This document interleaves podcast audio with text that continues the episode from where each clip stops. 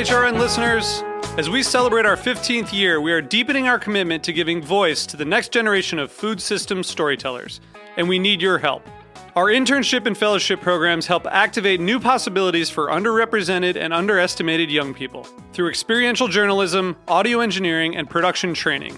Through these unique programs, HRN helps food equity stewards build essential workforce readiness skills that expand their potential and foster economic mobility.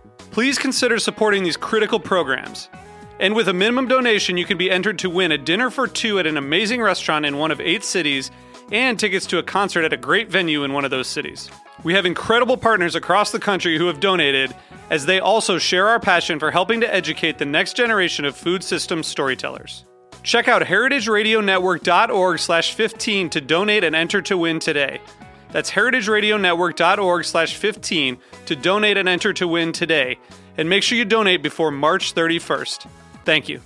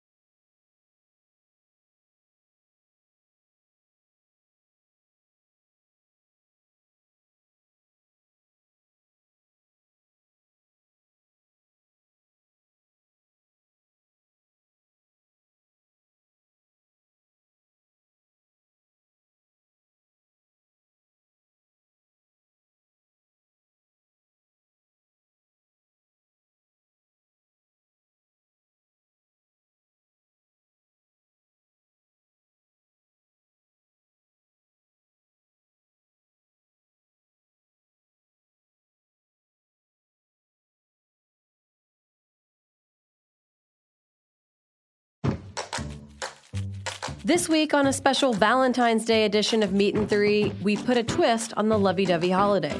The mission statement is save the world through silliness and chocolate, and in parentheses, launch a chocolate bar into outer space. But I'm having um, some conflict on the board members with the parentheses. That's okay. He cited that in his area there used to be 30 dairy farms and now there are three. You know, dessert was political, and what you had on the dessert table said more about you than other markers of success.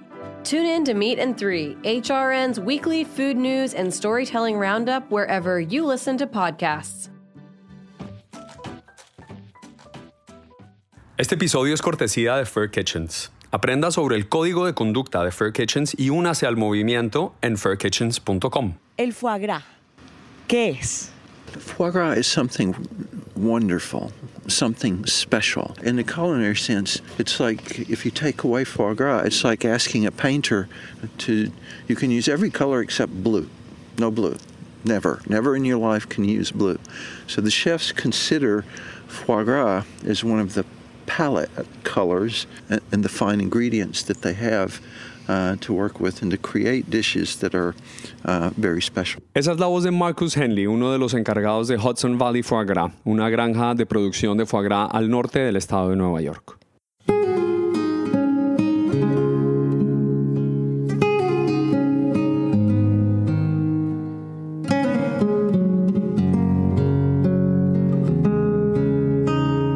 Mi idea del cielo es comer pate de foie gras tras al sonido de trompetas. Sidney Smith, escritor británico, 1845. Yo soy Mariana Velázquez. Y yo, Diego Señor. Y esto es Buen Limón Radio.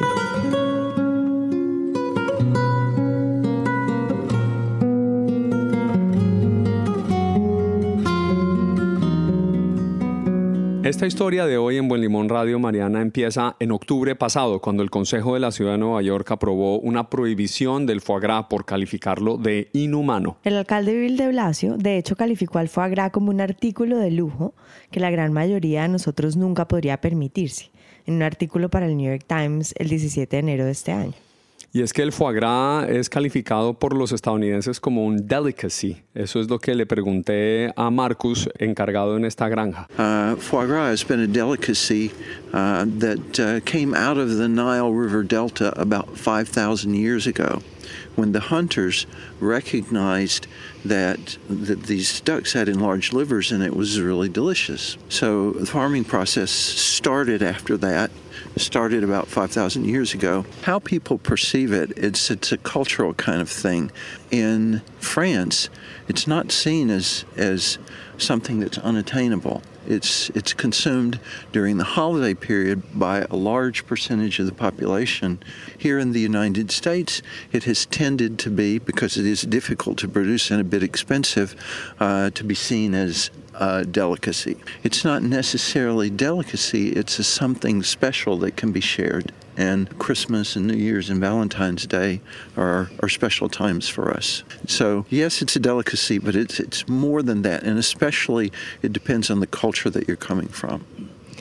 Nos dice Marcus, Mariana, que es más una percepción cultural, que digamos en Francia no lo califican como algo de alta alcurnia, sino algo más celebratorio y que lo consumen en Navidad y que lo consumen en ocasiones especiales, que hay mucho dentro del foie gras que debe entenderse bajo esa lupa de, de distintas culturas, entendiendo el foie gras de una manera diferente. So, how long ago did this farm start? Uh, the person who brought the knowledge of making foie gras uh, came here to the United States from Israel in 1982.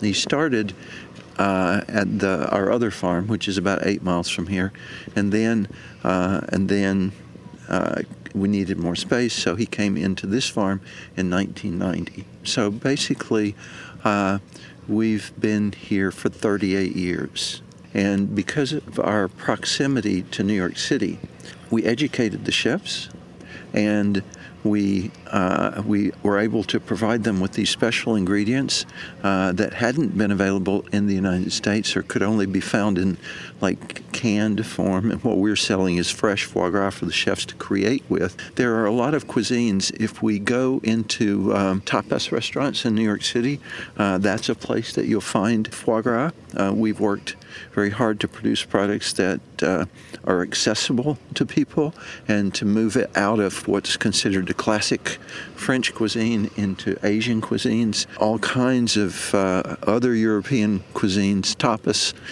and New American cuisine.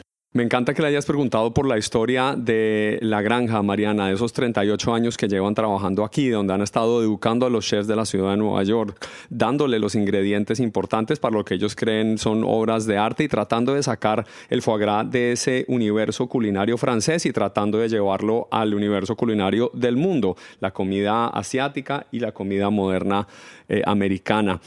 Todo gracias a estas 400 personas que están en estas dos granjas. 280 people that work here with us, and another 120 that work only a mile and a half from here in another another foie gras farm. So we have 400 people that have developed uh, this special farming practice over 38 years. Uh, ¿Cuántos años trabajando aquí, Jorge? ¿Tu padre? 30 y 30, 31, por ahí está. Dos generaciones. Tres. Tres. ¿Tres? ¿Quiénes? Ah, una sobrina mía trabaja igual aquí, hija de mi hermano. Ella es tercera generación ya. So tenemos familias, otras familias uh, de tres generaciones. A la otra finca también. Sí. So this is uh, nuestra vida. Esa voz mariana es la de Jorge, uno de los dos anfitriones que nos tuvieron en esta granja al norte de Nueva York, Mariana. Jorge Romero y Lucio Ponce. Dos hombres absolutamente dulces nos recibieron ese día de invierno frío que llegamos después de haber manejado durante dos horas desde Brooklyn y nos hicieron un tour caminando y conversando por toda la finca, hablando de su experiencia y de su vida y de su trabajo en este lugar. Dos de esos 400 hombres trabajadores inmigrantes mexicanos en su mayoría, cuya vida depende de la producción del foie gras. Jorge Romero, tengo 41 años. ¿Y tu, y tu sobrina cómo se llama? Yasmín Romero. ¿Y, tu papá? Alfonso Romero, ah, tiene 66 años. Buenísimo. ¿Qué hizo tu papá? ¿Qué hacía tu papá? ¿Qué haces tú? ¿Y qué hace ella en la granja? Bueno, mi, eh, mi, papá, él inició con el dueño. De hecho, mi papá es el primer engordador en esta planta. Ah, de ahí, a, forma de cómo van creciendo, eh, empiezan a buscar más gente y entonces mi papá empieza a, a traer más familiares y siguen poniendo más, más engordadores. Y después, este, digamos, vengo yo como engordador. ¿Él te enseñó? Sí, de hecho él, él, él me enseñó y le empecé a ayudar, entonces le pidió la oportunidad al dueño de que fuera su ayudante. A través que fui creciendo, madurando como persona, fui aprendiendo más de, del trabajo. Digamos, es mi papá, eh, yo como segundo y mi hermano que trabaja ahora conmigo como tercero. Qué bien, ¿y tu sobrina qué hace? Entonces mi sobrina, ella este, digamos aquí creció y a ellos tienen la zona de, de los pollos, donde matan los pollos y ella es la supervisora de, de los pollos. Ella es la, la encargada de, de, la matanza y del descuartice y del empaque. Ahora sí que todo, digamos que es la, ahí la que comanda en cuestión de los pollos. A ver qué dicen los patos.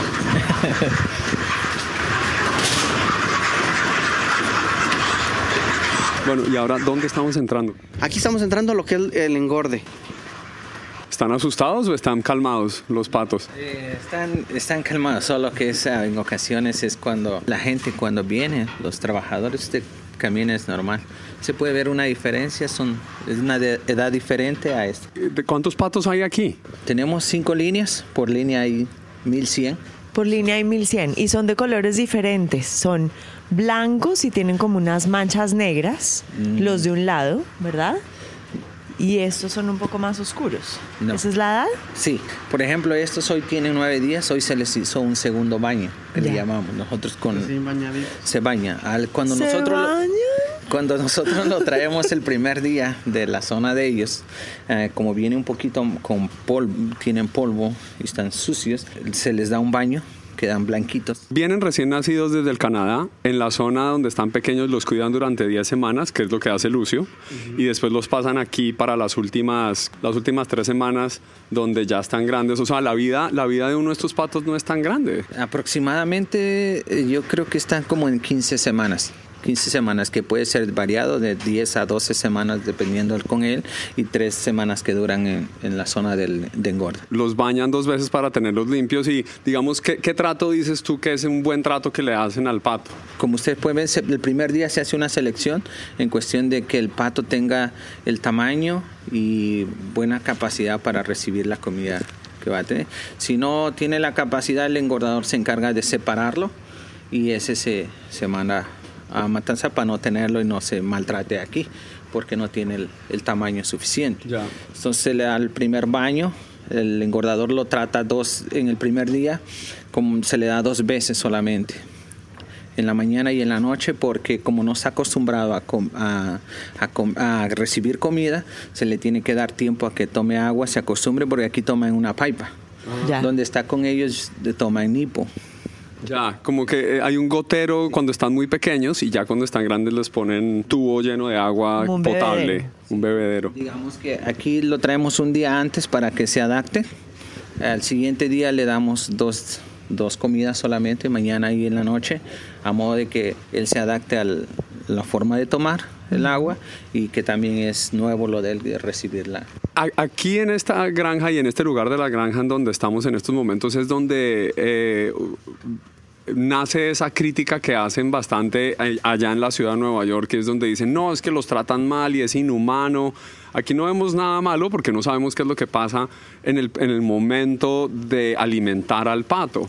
Y nos estaba diciendo Marcus al, al iniciar esta visita que el- los patos tienen, eh, no tienen ese instinto nuestro a devolver la comida cuando tenemos un objeto extraño en nuestra garganta. ¿Qué saben ustedes de, de- de lo que puede llegar a sentir el pato en el momento en que ustedes lo alimentan? A lo que nosotros hemos experimentado es que hay, hay diferentes puntos de vista, ¿no? Para nosotros lo vemos, la gente aprecia el trabajo porque no lo hacen de un día solamente, son de años. Los más nuevos podríamos decir que llevan un año, porque los demás están arriba de 5, 7, 10, 15. Hay variado de mucha gente que lo hace por años, no es algo nuevo. Y no se hace con el fin de solamente meterle un tubo y ya, por querer, sino que es algo que todos aprecian, que sabemos que es un animal, se puede, algunos lo toman como mascota, pero este es es parte de nosotros, de nuestro trabajo, y tampoco se hace con el fin de maltratarlo. La gente lo, lo, lo trata de hacer lo mejor posible porque es algo importante para ambos, y todo más que nada esa es la diferencia que hay con la gente, porque ah, cuando alguien viene de nuevo a mirarlo, se le hace sorprendente lo que mira, pero para el que lo está haciendo es- una costumbre, es algo que le gusta hacer. Primero tienes que mirar.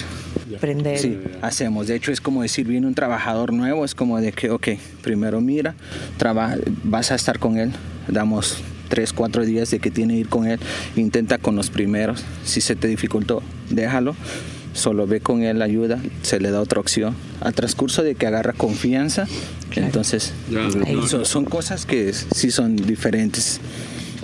Claro, no, no- no- como decía Mariana, no es un tubo automático, un robot clavando. Hay una sensibilidad. Sí. que la gente viene, no lo había mirado, pero cuando mira a la gente haciendo el trabajo, ya no se mira tan aparatos. Hablamos que es un- una pequeña pipa muy pequeña que se ha ido Seis modificando. ¿sí? Pequeñita y flexible, o sea, algo bien flexible. Que a lo que a lo que sabemos y a lo que nos explican es el veterinario dice, bueno, no tiene ningún hueso que se le pueda maltratar aquí al principio y es algo muy pequeño, no le llega hasta el fondo. Y yo creo que se ha ido haciendo con el fin de mejorar y que no que no se vea lo que ellos realmente hablan que es un maltrato. De hecho, de hecho, esas personas que hablan y dicen, o los que están allá, no han estado presentes aquí, hablan basados en lo que ellos creen. Entonces lo que se les estaba pidiendo cuando fuimos a, a protestar, que vinieran y vieran por sí mismos la realidad, que no hay ningún maltrato. Eh, eh, Todo lo contrario, el maltrato sería que cerraran la finca, porque entonces estás hablando de que se, se quedarían sin trabajo no nada más 260 personas, sino 260 familias. ¿Entiendes? Que, que regularmente de cada trabajador depende una familia, una, una familia a- a- a- atrás. Entonces, que vinieran y vieran la realidad. Lo que es, eh, o sea, esta finca siempre ha estado abierta para todo el mundo, el que quiera venir. No más que, que hable y, y- y haga su, su cita para que venga y, y vea con sus propios ojos de que, o sea, que la realidad es otra, a- a muy diferente a lo que cuentan ellos allá. ¿Fueron a protestar en algún momento a manifestarse? Sí, fuimos hasta la ciudad de Nueva York. Pues claro, porque estamos inconformes con esas decisiones y que ellos están, pues más que nada, tomando las decisiones sin siquiera eh, tomar en cuenta o venir a, ver qué es lo que, cómo está el proceso realmente aquí y, y- y no se ponen a pensar en, la- en las personas que, que- que están, digamos, afectando. El, eh, cu- cuando dices no han venido, digamos, ¿quiénes son los que no han venido que deberían venir? Más que nada, una, una mujer, creo, por cierto, creo, he escuchado con que es puertorriqueña. No sé, no, no sé el nombre del... Es una representante, ¿verdad? Ajá, que es la que entró bien duro y, y les prometió que iba a, este, a, a- a- a estar en, en contra de, de- de, digamos, de nosotros, se puede decir, ¿verdad? En últimas. Y, y el alcalde que firmó la ley. Sí. ¿Te imaginas? ¿Crees que el alcalde vino aquí o se da cuenta realmente de lo que sucede? No, claro que no. Pues no sé, ¿ha venido o no? No, claro que no. ¿De quién tienen el apoyo ustedes, digamos, como, como comunidad? Las personas de la granja, obviamente, pues porque son, son unos mismos, yo creo que están muy unidos y eso sí, pero digamos, eh, si, a- si en la ciudad de Nueva York estaba el representante de- del consejo, aquí hay también asambleístas del estado de Nueva York que los, que los apoyan o políticos que vengan a decirles, ¿los podemos ayudar? Sí, de hecho hay, eh, hay algunos locales, algunos, algunos políticos de aquí, locales, ah, no sé si sea congresista, eh, Luis Álvarez ha tenido reuniones y ahí han ido muchos de fincas de, ah, vacas lecheras, digamos, o de, la, de para carne que son los que han estado también apoyando. Ha habido, ha habido reuniones en diferentes lugares que hemos ido nosotros a, apoyarlo a él también en parte porque él nos apoya a nosotros. Hay muchos más ahí pues en, en, cada reunión. Decías eh, de granjas lecheras y es algo que hablábamos con Marcus también, porque lo que pase con esta situación del, del, del pat, de los patos va a afectar el resto del, de, granjas. ¿Qué les dicen ellos? Ellos también están protestando que, que no es justo que, que, lo que están haciendo, y es lo que está diciendo Marcos, que si, si digamos que vamos a suponer que llegaran a, hacer o lograr su propósito, entonces, ¿qué es lo que sigue? No creo que ya porque eh, digamos, ok, no, no más producto de pato, entonces van a seguir con la carne de pollo o con la de res, ¿ok? Entonces es algo absurdo. No, y la diferencia que vemos acá, Diego, es que esto es un proceso súper artesanal y manual que no se puede comparar con estas grandes industrias productoras de carne, de pollo, de cerdo, que son como automatizados y absolutamente como desconectados comparado con algo tan artesanal como esto. Mariana, en medio de esta visita cabe decir que la ley que entra en vigencia en el año 2022 la firmada en la ciudad de Nueva York, eh, amenaza no solo a estas dos, dos granjas que estamos visitando, sino también a todas las empresas alrededor, que son quiénes. Mira, por ejemplo, son las compañías vecinas que suministran el alimento para los patos, los talleres mecánicos que reparan los equipos agrícolas, los pequeños camioneros que transportan el producto los mercados locales. Piensa, los restaurantes que atienden esta comunidad. Por eso vamos a seguir esta visita después de esta breve pausa comercial aquí en Buen Limón Radio.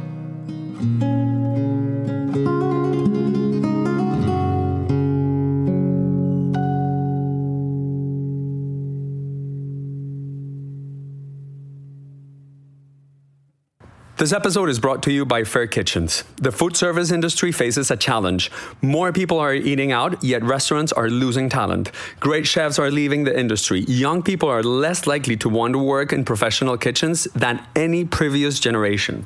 Why is this? Research by Unilever Food Solutions reveals a serious well being issue within professional kitchens. 74% of chefs are sleep deprived to the point of exhaustion, 63% of chefs feel depressed, and more than half feel pushed to the breaking point. This can't be ignored. Fair Kitchens is a movement based on the belief that a positive kitchen culture makes for a healthier business. By taking the pledge to be a fair kitchen, they'll provide you with free information, tools, and resources to help you take action towards making your restaurant more stable, productive, and happy, which positively affects the guest experience. It's time to act now for the talent that's being lost in the industry today and for the talent of the future. Learn about Fur Kitchens code and join the movement at furkitchens.com.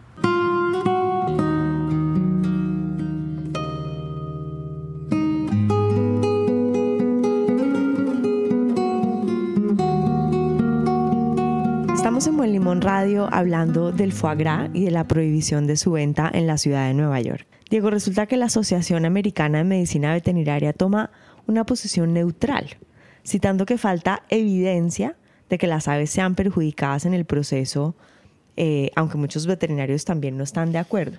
Es un proceso interesante que nos han estado narrando tanto Lucio como Jorge. Nos han dicho que las pipas que usan para alimentar a los patos son de plástico y son blandas y que no es algo intrusivo ni que cause dolor. Algo que, según las fotos que vimos en el artículo del New York Times para venir acá, nos impresionó mucho porque se nota una persona introduciendo un tubo en la boca de un pato, pues siempre es una imagen que se queda. También, Mariana, habías leído al respecto en otra revista sobre comentarios de chefs muy importantes al respecto. Sí, los chefs eh, se han vuelto muy vocales en cuanto a su postura del foie gras, precisamente porque la conciencia de el origen de los ingredientes debe aplicarse no solamente para el foie gras, sino para todos los productos. Me llamó particularmente la atención el comentario de Daniel Rose del restaurante de Le Cucú, que dice, muchas de las armas que usan los grupos antifoagras son videos obsoletos y esta no es la forma en que se hacen las cosas, especialmente en muchas de las granjas de este país. Y él dice, si la prohibición del foie gras en Nueva York genera una conversación sobre el estado de los alimentos en Estados Unidos y el tratamiento de los animales en general, entonces estoy a favor. Compara la producción de pollos a bajo costo. Ilumina mucho esa posición en donde si hay que prohibir el foie gras en la ciudad de Nueva York para que el resto del país hable de cómo se están tratando los animales, entonces que así se haga. Pero no es algo que vaya a pasar necesariamente, sobre todo por el lobby de las otras industrias, algo que también hemos estado hablando con nuestros huéspedes en, esta granja al norte de Nueva York. Marcus, eh, el jefe de Jorge, ambos también se ven un poco confundidos y sorprendidos por esta decisión. So for 38 years, we've focused on New York City, and it's such a large part of our business. And um, we felt that the education, because we're, you call us and it's like, yes, please come to the farm. And we've been that way with the chefs for 38 years. We've had thousands of people visit the farm and see what we do. And so to have this happen, this, this uh, uh, ban on foie gras sales in three years, uh, is almost incomprehensible to us. I mean, we understand the complaints that people make about foie gras, but most of the chefs that use foie gras in New York City have been here and know uh, the truth about how what our about our farming practices. It's uh, it, it's very surprising. Yo creo que para mi punto de vista y es como por ejemplo yo en mi persona a veces me siento confundido en cuestión de ver que hay gente que, que, ve por los animales, pero también tenemos el otro grupo. Un ejemplo, si yo por ejemplo me quedo sin trabajo por eso, hay otro grupo que supuestamente me debe de ayudar por el, los derechos humanos. Entonces aquí yo para mí yo estoy como entre medio de la contradicción. ¿Quién tiene la razón? ¿El que pelea por el derecho de los humanos o el de los animales? Porque si trabajamos en conjunto podemos estar los tres juntos, que es como decir, continuar con nuestro trabajo, que vengan a verlo, ¿sí? Porque es algo que se hace con, de buena manera y se aprende a quererlo en cuestión de esto. Entonces es donde yo me siento un poquito confundido porque hay gente que, a lo que hablamos como dice Lucio, que solo puede opinar sin venir a verlo. Claro. Y hay gente que puede decir, bueno, si soy buena persona o no soy buena persona, sí te ayudo porque está en contra de tus derechos, ¿no? Entonces es donde como persona te preguntas, ¿quién tiene la razón? Los que están protegiendo a los animales o los que me van a proteger como